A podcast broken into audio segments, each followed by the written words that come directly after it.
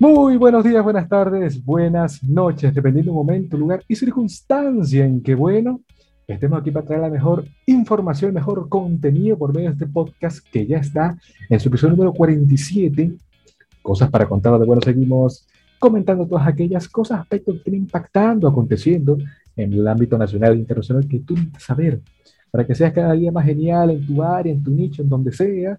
¿Por qué? Porque simplemente hay muchas cosas para contar. Estamos otra semana más trayéndole eh, contenido, digamos, bastante interesante, ¿no? Potente a la vez.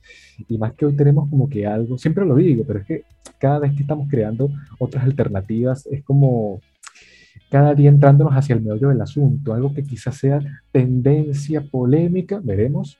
Y a fin de cuentas muy, muy, pero muy interesante. Pero tú que estarás entrando por primera vez, ¿por dónde nos puedes seguir? Recuerda que estamos en YouTube. Cosas para contar, así como también los formatos audibles de Spotify, Google Podcast, Apple Podcast y Anchor, cosas para contar respectivamente. Las cuentas donde hacemos la difusión y todo este tipo de metrajes audiovisuales está en Instagram, arroba cosas para contar PDC. Ahí difundimos todo relacionado al episodio y cosas a semejantes al mismo. Y si quieres seguirme personalmente, arroba rafa.mco3 en Instagram y mco3rafa en Twitter. Pero bueno, después de esta introducción bastante común en este mundo, vamos ahora a adentrarnos hacia un terreno bastante, oye, interesante, con muchas luces allí que hay que trabajarlas y que quizás para muchos sea algo muy desconocido. Pero hoy estamos de la mano de una persona que cada vez tiene como que la meta, la opinión y la forma de traernos como que una vida o una visión cada día más interesante sobre cómo hacer un buen tipo de contenido, ¿no? Pero qué más que traer con una persona capacitada dentro del mundo de las altas tecnologías. Vamos a hablar en este podcast sobre el mundo de la programación, de los programadores, con una figura bastante interesante, un programador a fin de cuentas. Esperemos que él nos haga la introducción pertinente. Hoy estamos en Cosas para Contar con Omar Pérez. Omar, ¿cómo estás? Hola, bien. Qué bueno, qué bueno. Eh, ¿qué, tal? Bienvenido a este formato tan interesante. Eh, queremos darle de una vez las gracias a Gabriela Characo, ya nos dio la conexión con, con Omar y bueno, vamos a conocer un poquito sobre este mundo. Así que, eh, ¿cómo te trata la vida, Omar? Bien, bien, todo bien por acá. Gracias por la, por la invitación. El placer es nuestro y wow, ya veo que tienes ya como digamos tu setup y por la forma en que me conversas, como que también tienes conocimientos de radio, ¿no? Veo un piano por allá atrás también interesante. Así que wow, eso te da un plus. Somos ya colegas. Sí, yo a mí me gusta hacer me gusta hacer música en mi, en mi tiempo libre. Ah, música, música, perfecto. Y es interesante, ¿no? Porque me hablas ahorita del ámbito musical y cómo nos extrapolamos al mundo de lo que sería el terreno digital es bastante sorprendente. Así que por lo menos vamos a como que conocer un poquito más de Omar para ya empezar a desarrollar el tema. ¿Qué fue lo que te motivó? No sé si fue a un momento en específico o algo así relacionado a adentrarte en el mundo de la programación, el mundo de las tecnologías. Bueno, es, bastante curioso cómo decidí entrar al mundo de la programación, porque yo inicialmente eh, iba a estudiar física. Era lo que siempre me había gustado, la, la astronomía. Y un día estaba en, en, la casa, en la computadora, y vi que el antivirus estaba vencido. Entonces yo empecé a, a buscar por Google cómo, cómo funciona el antivirus, cómo lo instalo y todos eran pagos. Entonces yo empecé a buscar como que, bueno, tiene que haber alguna forma de que no lo pueda, que, de que lo use sin pagarlo. Y empecé a ir poco a poco viendo como que, ah, no, hay que craquearlo y qué significa craquear y eso me llevó al, a lo de hackear y qué significa hackear y qué es código y todo eso. Y cuando vi todo eso me, me enamoré de la programación. Vale, vale, pero no, hackeaste, no hackeaste el antivirus, ¿no? ¿O, o sí? No, bueno, conseguí un crack y lo, lo pude instalar gratis. Genial, genial. Oye, qué golpes de la vida, ¿no? Porque eh, quizás eso te... Sí, sí, fue, fue una decisión así en el último momento. Sí, sí, y wow, me parece interesante ver que lo que serían las propias oportunidades, ¿no? Porque uno diría que, bueno, no sé, eh, un programa en específico o un videojuego inclusive. Yo más o menos he empezado como que a ver cosas. Fue porque los mismos videojuegos me dieron como que una visión de, oye, ¿qué es lo que está detrás? No, lo que sería la programa, o más que todo la animación. Todos los programas, todos aquellos factores, y me diría, wow, o sea, este mundo es bastante interesante. Pero ahora del otro lado de la cara, o de la moneda, que es la programación en sí, crear códigos y tal, uno diría que, wow, no es tan fácil, ¿verdad, eh, Omar? Bueno, la gente siempre cree que es más complicado de lo que realmente es. Claro que hay áreas que son mucho más complicadas, como el manejo de data, la inteligencia artificial, donde requieres más conocimiento matemáticos, pero en general yo diría que no es tan complicado. O sea, yo, yo diría que realmente lo único que tienes que desarrollar bien es, la lógica. Si tienes una buena lógica, puedes hacer lo que sea. Que es un factor indispensable en la física, ¿no? Porque más allá de hacer cálculos, bueno, aritméticos, matemáticos, hace falta como que tener racionalidad a la hora de plantear una situación, una hipótesis, un problema. Y es básicamente eso, o al menos es lo que he leído y tal, que es como que una forma computarizada o tecnológica de resolver problemas, buscar soluciones a, a ciertos aspectos, ¿no?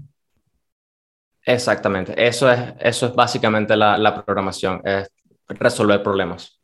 Sí, porque por lo menos la gente que está viendo, escuchando el podcast, ahorita entra en, Google y busca programación y capaz que encuentra a un tipo con una máscara de anónimo, con un suéter, tequeando en la computadora, ¿no? Los típicos memes de la programación.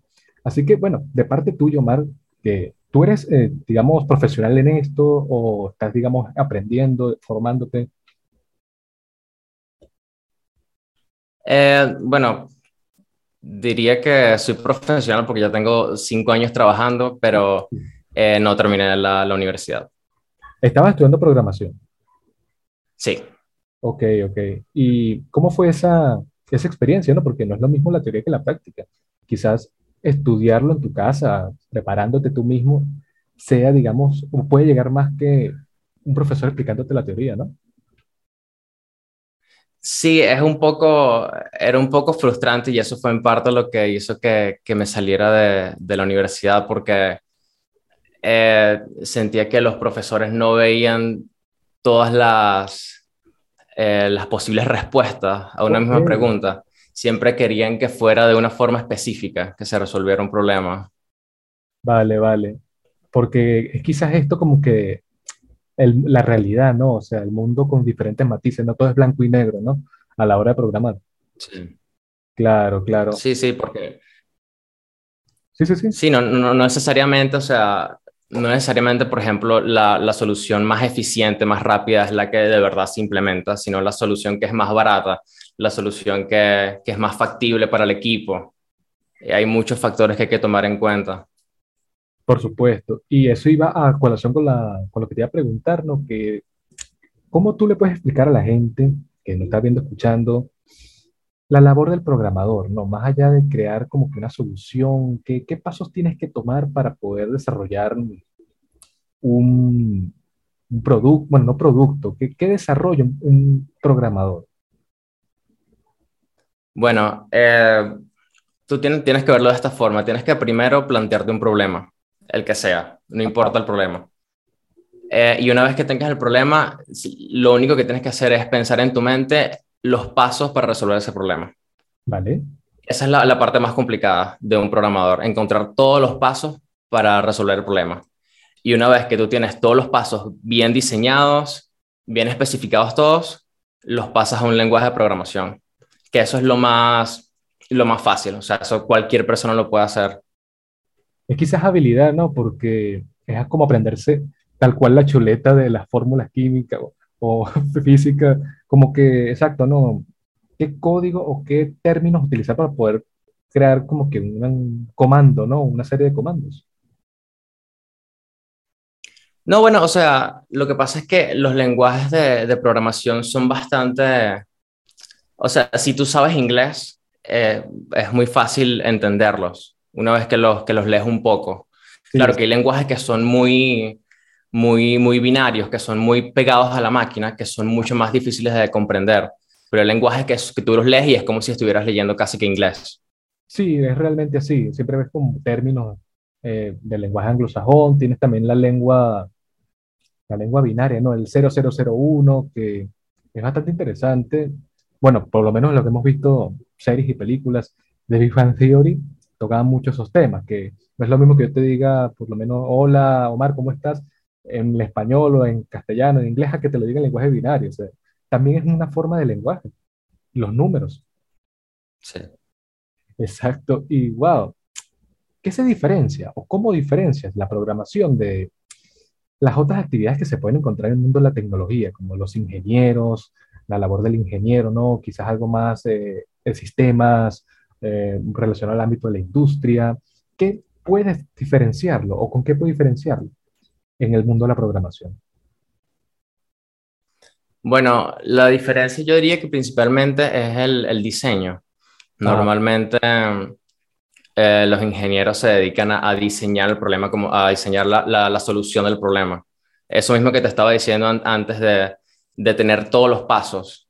A veces hay problemas que son muy complejos y requieren muchísimos pasos y tienes que tener una estructura eh, muy específica para resolver el problema y, y, hay equipos que se encargan únicamente de eso y hay otros equipos, que es normalmente el que yo pertenezco, que es el de crear el código como tal. Es decir, ellos, ellos me dan, por ejemplo, los planos para hacerlo y yo creo eh, la solución. O sea, pudiésemos compararlo como si fuese un plano arquitectónico, ¿no? O sea, ellos te dan como que el boceto, la idea, ajá, y tú creas como que los cimientos. Exactamente. No, ¿quién lo diría? No? Claro, estamos aquí, estamos aprendiendo. Yo también soy, estoy en la clase de Omar Pérez. A ver qué, qué podemos sacar, ¿no? Y es genial porque es como, al menos te lo voy a poner desde mi punto de vista, comunicador, un, poco más en la parte de mercadeo, es rentable hoy en día este tipo de, medios porque de alguna forma apuntan a una evolución. Estamos evolucionando la forma de conseguir nuestra sociedad y también de los productos tecnológicos que usamos a diario, ¿no? O sea, por decírtelo de una forma, para la gente que nos está viendo, escuchando, WhatsApp como plataforma no existiría sin las habilidades de un programador a la par de Telegram o cualquier servicio de mensajería, ¿no? Quizás la, un, portal social como Facebook, Twitter, o sea, para que tú veas la gravedad del asunto. Y hay algo que me llama bastante la atención, Omar, que uno siempre busca por internet o ve como que una, un anuncio publicitario. Buscamos a personas que sepan de Python, buscamos a personas que sepan de JavaScript. Esos son lenguajes de programación, ¿no? Sí, hay muchos lenguajes de programación que son específicos para, para ciertas soluciones. Hay, hay, lenguajes de programación que son mejores para servidores, hay lenguajes que son mejores para páginas web y uno para cada cosa que te puedes imaginar. Vale, vale. Y por lo menos eh, podemos enumerar cinco que son, digamos, importantes más o menos para qué funcionan. Cinco lenguajes de programación. Bueno, a ver, Sí, yo creo que los, los principales eh, en este momento, yo creo que el más usado es Python. Ajá. Python es un lenguaje que tú puedes utilizar para cualquier cosa. O sea, absolutamente cualquier cosa, desde inteligencia artificial hasta páginas web y todo lo que está en el medio. Eh, es un lenguaje bastante fácil de, de, aprender, es a veces el que utilizan como primer lenguaje por la simplicidad y, pero claro, todos los lenguajes tienen cosas buenas y malas. Y lo malo de Python es que es demasiado lento. Es demasiado lento cuando quieres hacer cosas muy eficientes, eh, te, te, demora bastante. Claro, porque es como, pongámoslo así, Omar, tú estás creando un producto y a la par de que tú lo estés desarrollando, hay un proceso de renderización, ¿no? Como llevarlo al horno y cocinarlo. Quizás eso te refieres con que es un poco lento. Sí, porque mientras un lenguaje sea más fácil de entender para un humano, es más difícil de comprender por una computadora. Ah, ok. Eso es básicamente lo que está pasando. Porque todas las palabras que tú eh, codeas, en la computadora tiene que traducirlas a ceros y unos. Es correcto. Y mientras las palabras sean más, más humanas, más complicado es traducirlo a ceros y unos. Exactamente. Y por lo menos JavaScript, que es como que uno de los principales, menos, vengo escuchándolo desde hace más de 10 años. No sé la, la data si es correcta. JavaScript también es otro, JavaScript es otro gigante ahorita porque es uno de los más utilizados para páginas web. Ajá. Principalmente para páginas web, para hacer animaciones, todo lo que tiene que ver con, con páginas web. Ok, ok. Y por lo menos otros formatos que estén ahorita como que en boga, ¿no? Hay, hay por lo menos algo que se llama full stack, ¿no? Sí, eh, porque básicamente tú puedes dividir a los programadores en dos grupos principales, que son el backend y el frontend. Ajá. El frontend es todo lo que tiene que ver con la parte visual, todo lo que tiene que ver con el diseño de una interfaz, con el diseño de una página web. Y el backend, que es al, que yo pertenezco, es toda la parte funcional. Es decir, que cuando tú presionas un botón, pasa algo. Ese algo es lo que nosotros hacemos mira, te lo voy a poner de esta forma, tú podrás aquí decirme si en lo correcto o equivocado, me puedes crucificar inclusive. Eh, yo estudié eh, un poco de programas de, de, edición, de, también de parte de ilustración, y caímos en uno porque, bueno, era como que menester ver lo que es, que es de la compañía Adobe, de Adobe, que es muy conocida para edición, foto y lo que sea. Hay uno que se llama eh, Adobe News, quizás como la banda francesa que es como que una forma de construir la imagen de una página web. Quizás eso esté más relacionado al ámbito del front-end, ¿no? Sí. sí, eh, tengo entendido que con eso puedes hacer páginas web, pero bastante sencillas. Sí. Un poco limitadas por ahí.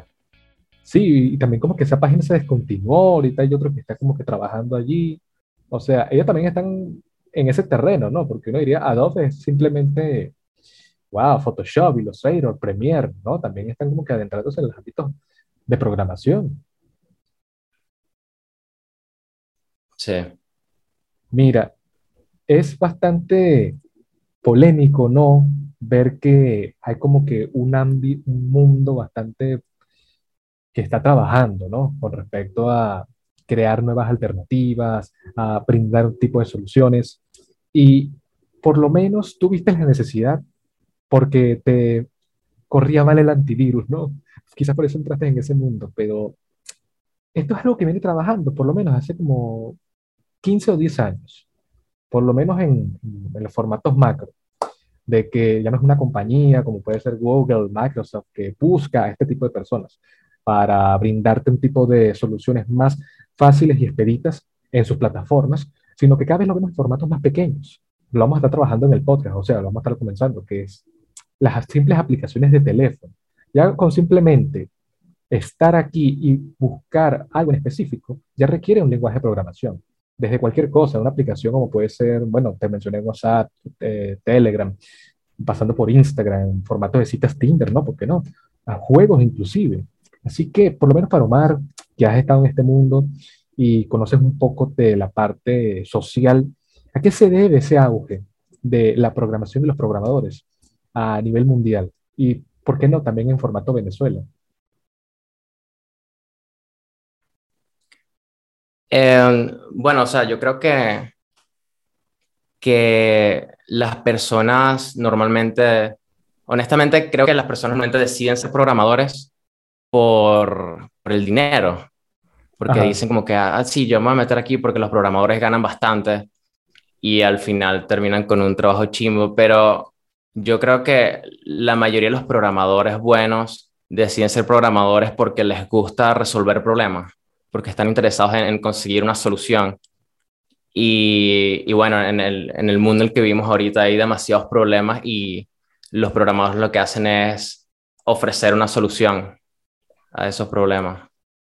Sí, y quizás por los tiempos que están corriendo y que todos prácticamente lo mudamos a lo que serían las plataformas digitales, siempre va a haber como que algo que va a contrariar nuestro estilo de vida, ¿no? Quizás, por ponerte un ejemplo, aquella vez en donde empezó a haber el auge en, YouTube de que la gente podía comprar seguidores, lo que llaman los bots, que es como simplemente cuentas que se crean que alteran el algoritmo y todo eso de YouTube, ¿no?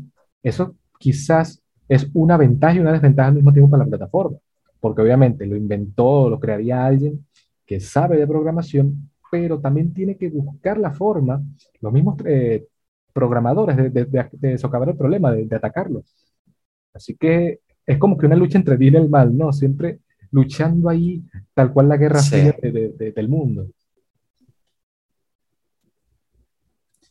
Es genial. Sí, porque tú como, como programador, tú al, aprender programación como tal, sientes que tienes como, como más poder.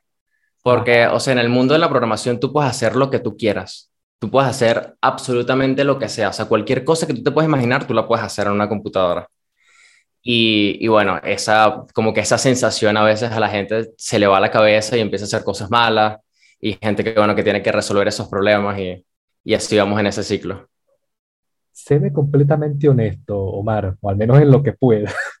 ¿Has usado este tipo de programas para algo quizás no tan bueno para la sociedad? Para resolver algo. bueno, cuando yo empecé, eh, sí, puede que, puede que la haya un poco para, para cosas. Aquí no venimos a jugar, aquí no venimos a jugar, pero es, es como que exacto, ¿no? uno tiene la, la, ventaja de poder buscar una solución más allá de, del ámbito macro, ¿no? Que, bueno, que coño, no sé, me siento mal con esto, no sé qué tal. Hay como que una alternativa digital. Y es bastante interesante. Y te hice esa, ese guiño, ¿no? Porque ahorita estamos como que en un mundo muy polarizado, desde posiblemente hace 5 o 10 años en donde todo lo que ocurre en los formatos digitales está siendo alterado por factores políticos o por simplemente empresas que quieran vender y ganar más dinero, ¿no? Surgió el auge ahorita por Facebook, los juicios que se están haciendo a su fundadora, Max Zuckerberg, por alterar el monopolio de, del mercado en Estados Unidos. Y lo que está conllevando ahorita a la batalla de los algoritmos. Quizás ahorita para el que nos está escuchando no sepa lo que es, así que por lo menos Omar, para introducirnos un poquito a este tema, ¿cómo defines tú a un algoritmo? Bueno, un algoritmo es simplemente una serie de pasos, una serie de pasos que tú tienes que llevar a cabo para conseguir un objetivo. Por ejemplo, yo puedo crear un algoritmo ahorita para ir a buscar agua. El inicio sería levantarme, caminar hasta allá, agarrar el agua y devolverme. Eso es un algoritmo, básicamente. Ok. Y bueno, eso aplicado a, a, sistemas complejos de programación.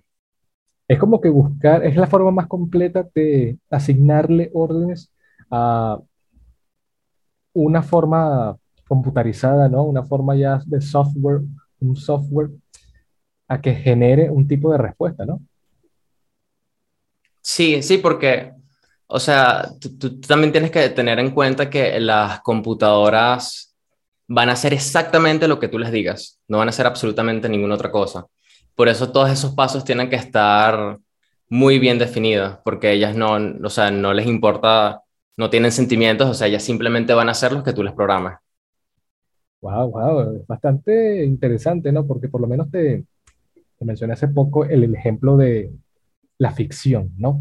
de que quizás estemos como que dominados por un factor, una cosa del otro mundo, ¿no? Cuando realmente quizás es la propia humanidad, somos nosotros los que estamos perjudicando a nuestra sociedad, quizás para fines políticos o, o comerciales, ¿no?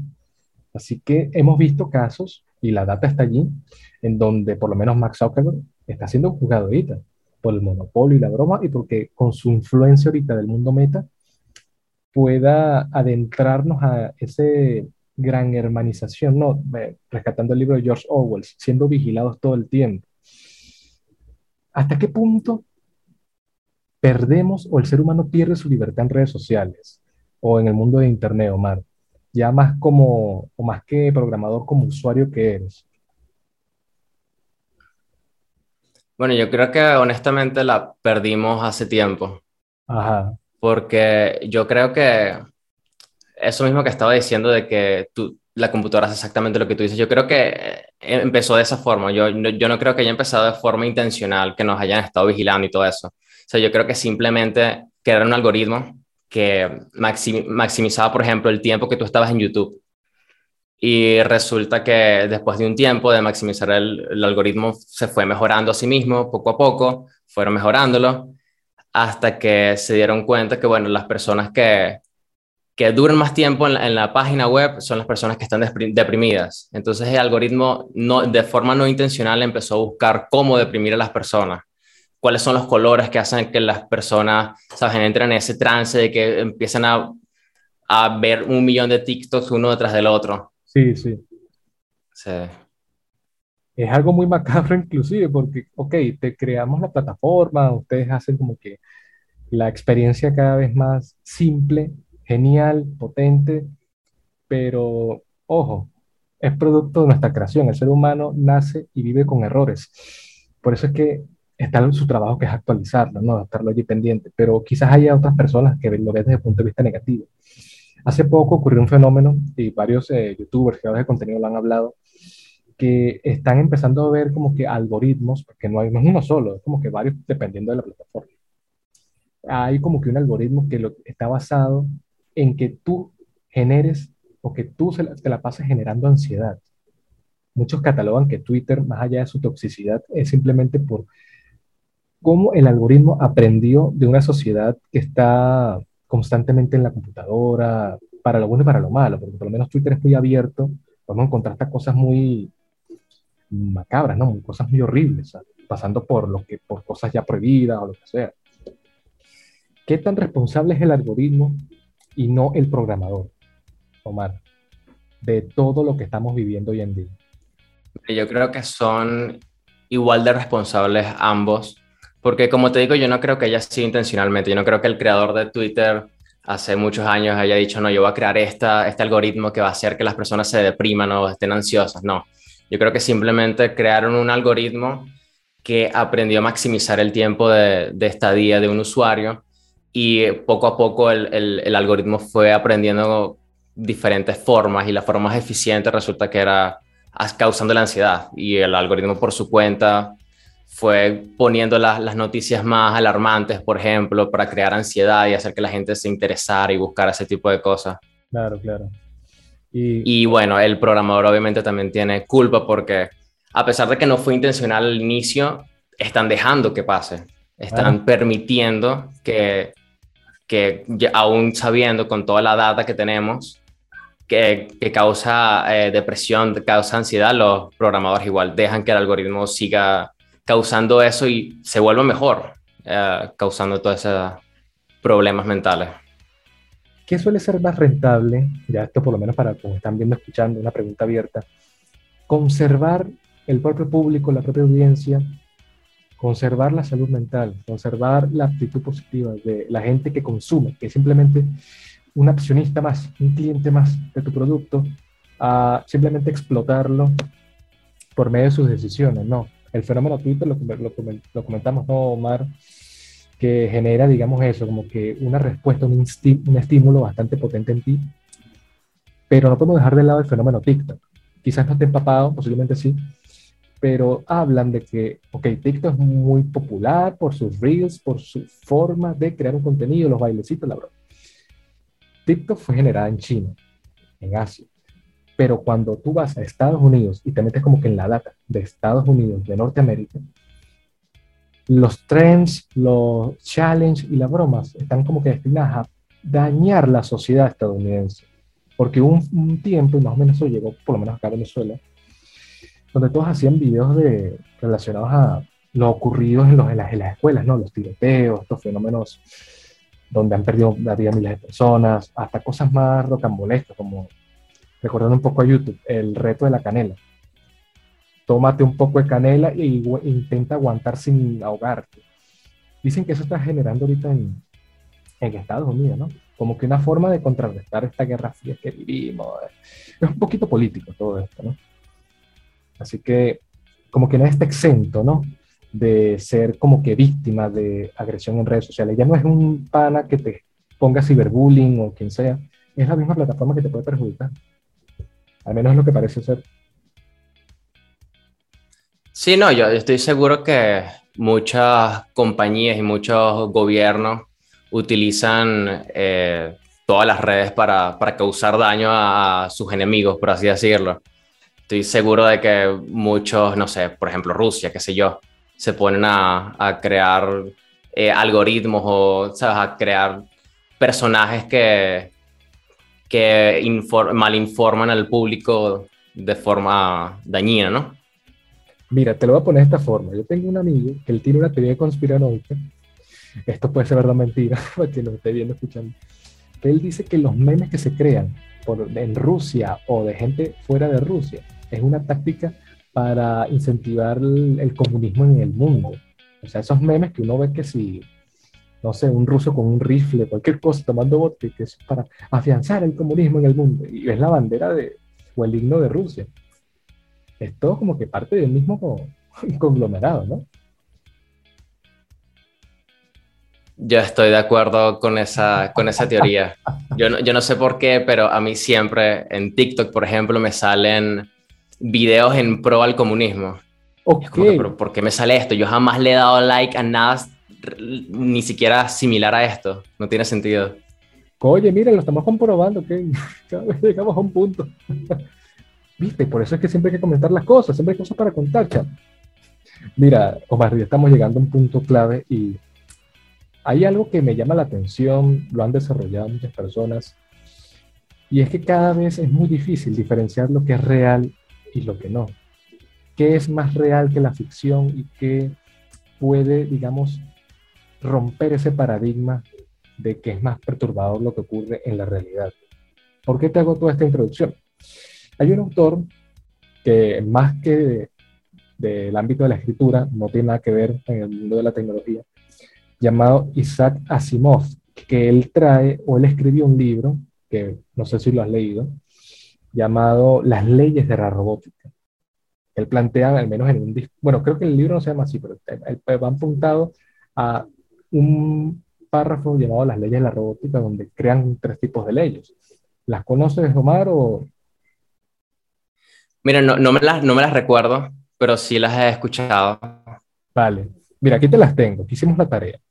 Más que todo, hablan de tres tipos de leyes, en donde la primera dice que ningún robot va a hacer daño a un ser humano, ni va a permitir que un ser humano haga daño a una máquina. La segunda ley habla que el robot debe cumplir las órdenes dadas por los seres humanos, a excepción de aquellas que entren en conflicto con la primera ley. O sea que si algo va en contra de que un robot vaya a hacer daño a alguien, el robot mismo puede, o otro robot puede ayudar al ser humano. La tercera ley habla que un robot debe proteger su propia existencia en la medida en que la protección no entre en conflicto con la primera y la segunda ley, ¿no? O sea, es algo que parece ambiguo, pero tiene total sentido. A fin de cuentas, ¿qué busca? La protección del ser humano, y no solamente del ser humano, de la misma comunidad, digamos, en un futuro que se genere de, robots o inteligencias artificiales. Por eso es que cada vez estamos como que en un mundo donde Joe Robert con Will Smith será real. Podemos llegar a un tipo de Matrix, porque si ahorita vamos a entrar en el mundo meta, Vamos todos a enfocarnos en ese universo metaverso bastante interesante. ¿Qué cosas positivas podemos recatar de eso para la sociedad? Estamos evolucionando en, el ámbito tecnológico, eso seguro me lo vas a defender, pero en el ámbito de la sociedad, ¿qué tan complicado puede llegar a ser que el mundo de las tecnologías sobrepase al mundo actual que vivimos? Sí, mira, yo creo que, yo creo que sí podemos llegar a, a, un mundo como ese, eh, pero yo creo que va a tomar mucho más tiempo de, lo que la gente cree. Y yo creo que también puede ser bastante peligroso porque eh, dependiendo de quién lo cree, eh, puede ser un mundo, un paraíso o, algo totalmente malo, ¿no?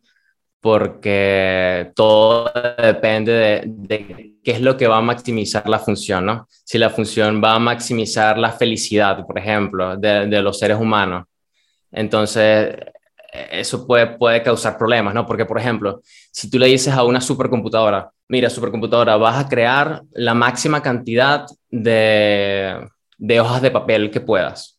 Y esa, esa computadora va a decir, ok, voy a crear las, las, las hojas de papel. Entonces empieza a, no sé, la supercomputadora empieza a hackear todas las compañías de hojas de papel, las genera todas.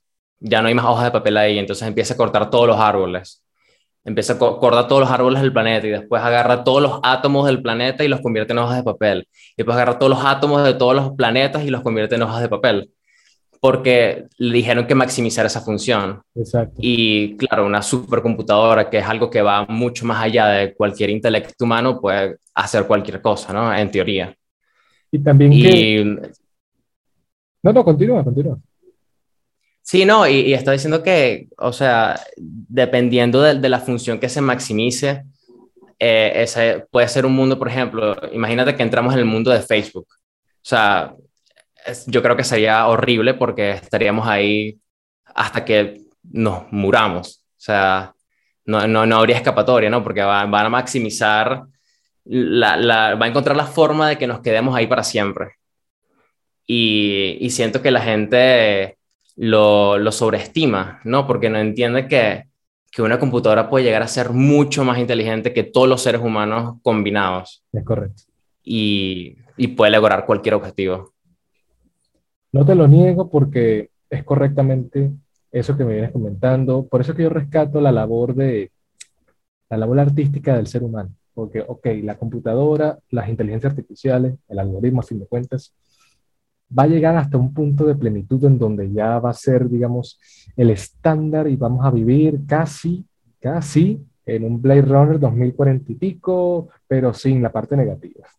Porque básicamente el mundo o el ser humano busca el bienestar, pero no simplemente un bienestar etéreo, ¿no? De que, oye, me siento bien, sino que, que los medios que me rodean cada día estén enfocados a satisfacerme mucho más a mí. Y eso es parte de la historia. Desde el inicio de que el hombre descubrió que por medio del roce de la piedra puede generar fuego, hasta más adelante los instrumentos de cacería, la época industrial, las máquinas, hasta ahorita que estamos en el auge de la, de la tecnología, estamos en el fenómeno del metaverso, vamos por ese capítulo de, la historia del mundo. Y por eso yo rescato, y es lo, aquí viene la idea, por eso rescato que el valor del arte humano nunca va a sobrepasar este tipo de labores, porque por eso es que hay mucha crítica social con respecto a esto en el mundo del cine. Ya mencioné películas como Yo Robot, Matrix, quizás haya otras que se me van de la mente, pero es como que dejar un legado o una consistencia de que si no laboramos bien nuestro camino al futuro, nos puede pasar algo parecido. Muchos dicen, no, eso es una película. Eh, yo vi a Kenny Reeves y ya, ahí quedó. Pero no, o sea, todo lo que hacemos viene con mil y un propósitos. Y, parte de lo que vienes diciendo, quizás no sea, digamos, intrínsecamente malo, sino que simplemente la computadora, la inteligencia artificial maximizó ese factor y lastimosamente perjudicó a otro grupo de personas. Así que es algo muy complejo, ¿no? A la hora de conversarlo con alguien. Sí, no, y yo creo que que también en parte es porque la gente piensa de esa forma, piensa como que sí, es una película, nosotros nunca vamos a estar rodeados por inteligencia artificial de esa forma, pero lo cierto es que ya estamos rodeados por inteligencia artificial de esa forma. Absolutamente todo lo que utilizamos tiene inteligencia artificial, todas las páginas web, todos los, los teléfonos, las computadoras, los ascensores, hay casas que son, están totalmente llenas de inteligencia artificial o sea, absolutamente todo. Y, la gente cree que de verdad eso no influye en su vida, pero lo cierto es que sí. Lo cierto es que la, publicidad es, una de las cosas más efectivas que, existe, porque encontraron la forma de, liberar dopamina en tu cerebro con imágenes o con fotos o con videos o, o lo que sea. Y básicamente estamos rodeados y estamos siendo dominados por inteligencia artificial. Y este es como que un momento crucial en la historia porque aquí es como que se va a ver hacia dónde vamos a ir, si vamos a ir hacia la distopia o, o hacia dónde. Veremos si George Orwell tenía razón o simplemente somos unos llorones. Pues, ay, no, que todo hace malo. Pero bueno, hay mucha tela por recorrer, ¿no? Y más allá de lo que vaya a ocurrir, vaya a acontecer, hay que dejar en constancia hay personas que estamos aquí no solamente para trabajar en nuestro día a día, en nuestras satisfacciones y demás, sino en dejar como que un legado en el mundo, un legado de responsabilidad a la hora de hacer las cosas, no simplemente dejarle a los políticos que hagan las cosas o a la, gente importante de turno. Y lo que, ¿qué diría? No? Lo que antes diríamos que era lo políticamente incorrecto, el, villano de la, película que eran los hackers. Antes era una persona que vestida así como la máscara de Anónimo, como hacemos el chiste, podía dañar la economía de un país. Ahorita está esos factores. Anónimo, sigue abierto y no hemos mencionado mucho Anónimos, pero eso sigue funcionando y hay como que redes que buscan eso, acabar la economía o el fenómeno económico de un país. ¿Qué tan diferente es la habilidad de un programador a lo que suelen hacer los grupos como Anónimos, Omar Pérez? Mire, yo creo que, que, no hay ninguna diferencia. O sea, la gente siempre ha visto a, a los hackers como algo de otro nivel o algo totalmente diferente. Pero lo cierto es que un hacker es un simple programador, un simple programador que conoce más sobre un sistema en específico. Eh, si tú sabes cómo crear páginas web, tú también sabes cuáles son los errores que cometen las personas al crear páginas web. Y al conocer los errores, pues los puedes explotar.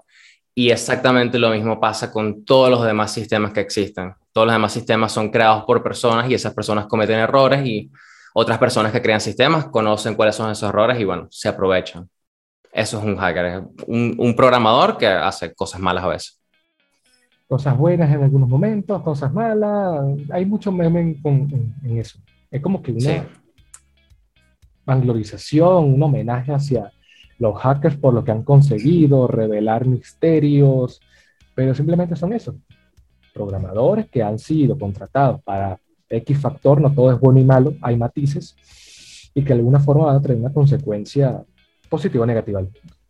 Así que por lo menos, Omar, ya estamos cerrando el programa y digo de una vez que esa labor que tú haces es bastante loable, ¿no? Porque más allá de que ocurran estas cosas, en donde se impere lo bueno o lo malo, el algoritmo me vuelve loco, eh, los videos, los memes que salen de Rusia en TikTok a tu canal, ¿no? A tu cuenta en TikTok, valga la redundancia, hay que dejar como que una forma de generar una idea a la audiencia, a la audiencia que quiere, que, que nos está viendo o que consume este tipo de contenidos y que quiera adentrarse en el mundo de la programación. Así que por lo menos tú que ya eres profesional, que empíricamente lo lograste, eres como que una, una, un programador generado de la forma empírica, porque no te quedaste en la, en la escuela estudiando las facetas, tú mismo decidiste, te impulsaste a generar ese tipo de, de, de, opiniones, ¿no? ¿Qué mensaje le puedes dar a los nuevos programadores para que de alguna forma podamos, podamos contribuir a un mundo cada día más interconectado de manera positiva, ¿no? ¿Qué le dirías tú a una persona que quiere iniciar en el mundo de la programación? Bueno, para alguien que quiere iniciar, yo le diría que no es tan difícil como lo hacen ver. Eh, es mucho más sencillo y, y una vez que empieces se vas a dar cuenta pues que, que realmente no es nada del otro mundo y que con un poquito de práctica puedes hacer literalmente cualquier cosa. Es así. Y, y no solo eso, sino que, o sea, puedes conseguir cualquier cosa en Internet. Cualquier problema, cualquier cosa que quieras aprender, la puedes conseguir totalmente gratis en Internet. Tienes a San Google, ahí mismo puedes solventar todo lo que necesites. Y te lo voy a poner de una forma. Tú estás ahorita con la duda, no sabes qué hacer, aprovecha las oportunidades que te da la tecnología. Abajo, suscríbete. Recuerda que estamos en YouTube cosas para contar, así como también los formatos audibles de Spotify, Google Podcast, Apple Podcast, todas ellas cosas para contar y no me dejes de lado que es Answer, cosas para contar respectivamente. Nuestra plataforma en Instagram, cosas para contar PDC, ahí lanzamos todo relacionado al ámbito del podcast cada semana, cada día. Y si quieres seguirme personalmente, arroba rafa.mco3 en Instagram y mco3 rafa en Twitter. Omar, esto ya la gente que ha visto el episodio lo sabrá, Quizás eh, ahorita que eres nuevo usuario no lo conozcas, pero en todo este capítulo han aparecido tus redes y formas de contacto. Pero quiero escucharla desde tu propia voz. ¿Por dónde podemos seguir? Bueno, si, si, me quieren seguir por alguna parte, pueden seguirme en mi cuenta de, de Instagram, eh, Not Es un proyecto de, de, música que estoy empezando. Ok. Eh, y por YouTube también me pueden seguir como Borback. Y, che, eso Genial, genial. Si tienes alguna pregunta de, de informática o lo que sea, de programación, escríbele a Norbert, no importa que todo sea del ámbito musical. Ahí también podemos encontrar un Pérez. Así es. Hoy estuvimos con Omar Pérez, un programador enfocado más en el ámbito del back-end, de la creación de códigos, aquellas cosas. Eh, y wow, vamos a ver qué cosas nos puede traer en el futuro Omar y, y seguro, te digo ya de una, que va a tener muchas cosas para contar. Recuerda que todos los lunes lanzamos nuevo episodio, así que si eres nuevo, ya sabes lo que tienes que hacer para seguir viendo este tipo de contenidos. Lo veremos la semana que viene. Sí, el coronavirus, la pandemia, los programadores, eh, Meta y los anónimos. Danos un poquito de ayuda, súbenos en las encuestas en el algoritmo, no lo sabes. Entonces, bueno, esto fue todo por hoy y nos veremos en otra edición. Hasta luego.